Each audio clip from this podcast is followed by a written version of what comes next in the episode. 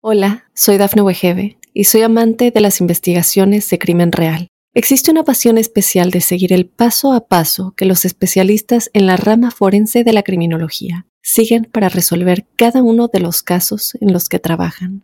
Si tú, como yo, eres una de las personas que encuentran fascinante escuchar este tipo de investigaciones, te invito a escuchar el podcast Trazos Criminales con la experta en perfilación criminal, Laura Quiñones Orquiza en tu plataforma de audio favorita.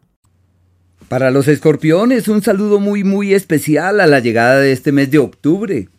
Quiero contarles que los seres humanos hacemos parte de múltiples familias, de conglomerados, y en este caso, pues de todos los que nacieron bajo el signo escorpión, eso forman eso que se llama una masa crítica. Todos resuenan en una misma tonalidad, los que nacieron en la misma época del año.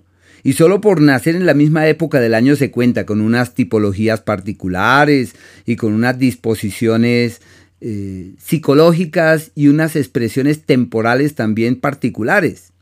Por ejemplo, los escorpiones uno se pregunta por qué son de extremos y de excesos. Uno les dice por qué la vida es blanca y negra solamente.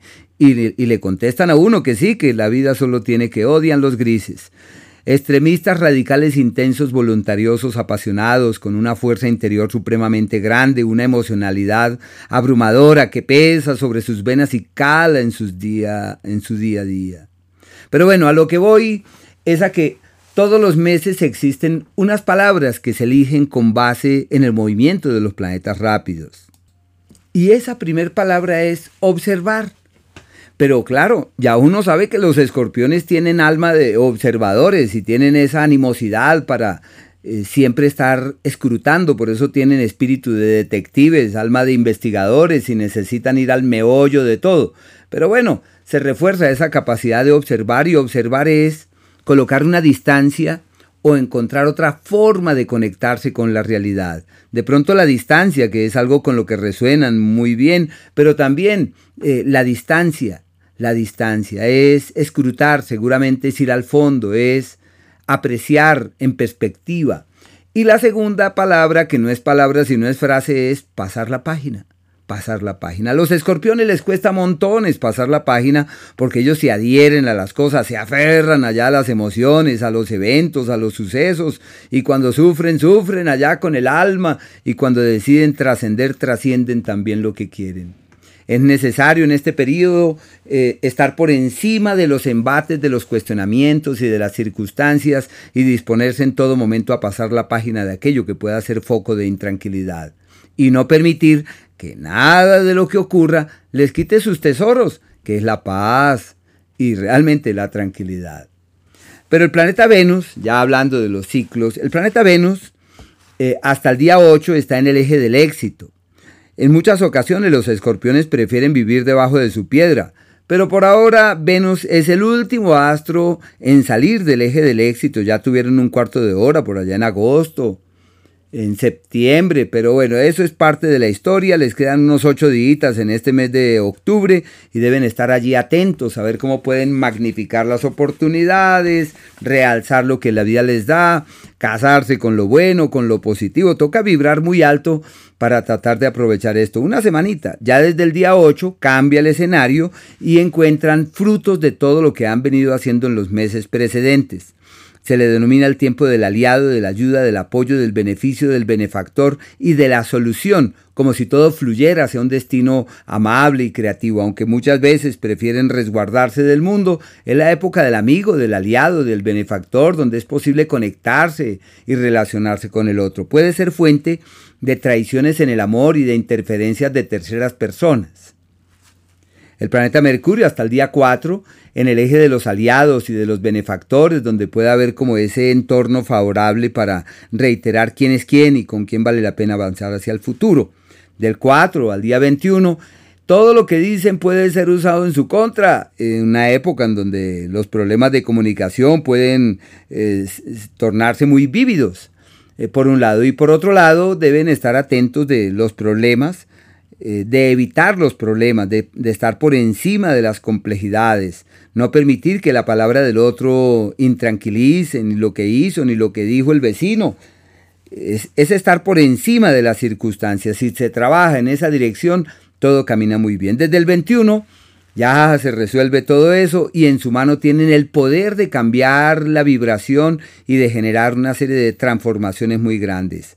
Hay que tener cuidado con el peligro de arrojarse por allá en el abismo de no sé qué. Se requiere prudencia y si la prudencia es la fuente que inspira sus acciones, todo caminará hacia un destino seguro. El sol está en el eje de las crisis. Es el periodo histórico donde siempre hay problemas y contratiempos, escollos en lo profesional.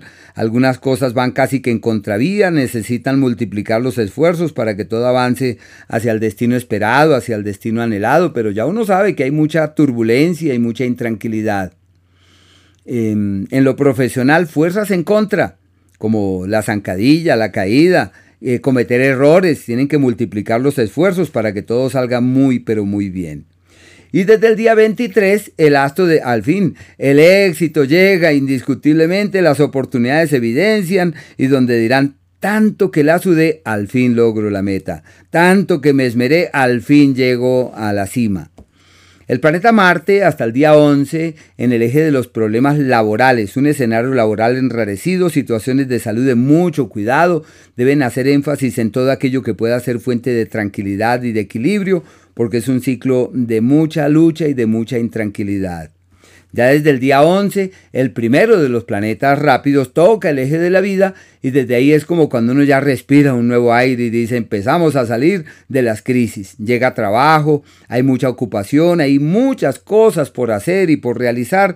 Ya existe un entorno fiable para nuevamente tomar la rienda de la salud.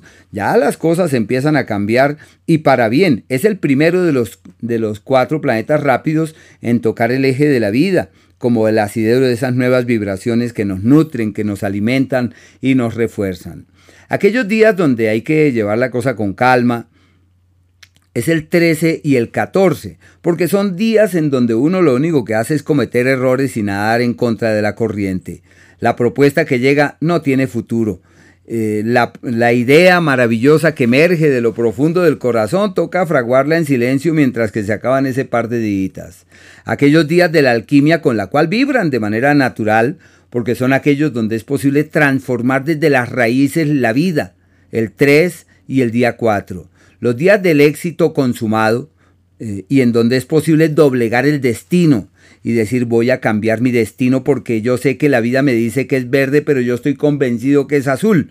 Esos días hay que estar ahí con el alma. Es el día 8 y el día 9, doblegando el destino, cambiando el curso de los acontecimientos. Y los días de la armonía verdadera, donde todo es lindo, bello, armónico, apacible, el 5, el 6, el día 7. Al igual que los días 24 y 25. Armonía, todo fluye, todo es maravilloso. Hola, soy Dafne Wegebe y soy amante de las investigaciones de crimen real. Existe una pasión especial de seguir el paso a paso que los especialistas en la rama forense de la criminología siguen para resolver cada uno de los casos en los que trabajan. Si tú, como yo, ¿Eres una de las personas que encuentran fascinante escuchar este tipo de investigaciones? Te invito a escuchar el podcast Trazos Criminales con la experta en perfilación criminal, Laura Quiñones Orquiza, en tu plataforma de audio favorita.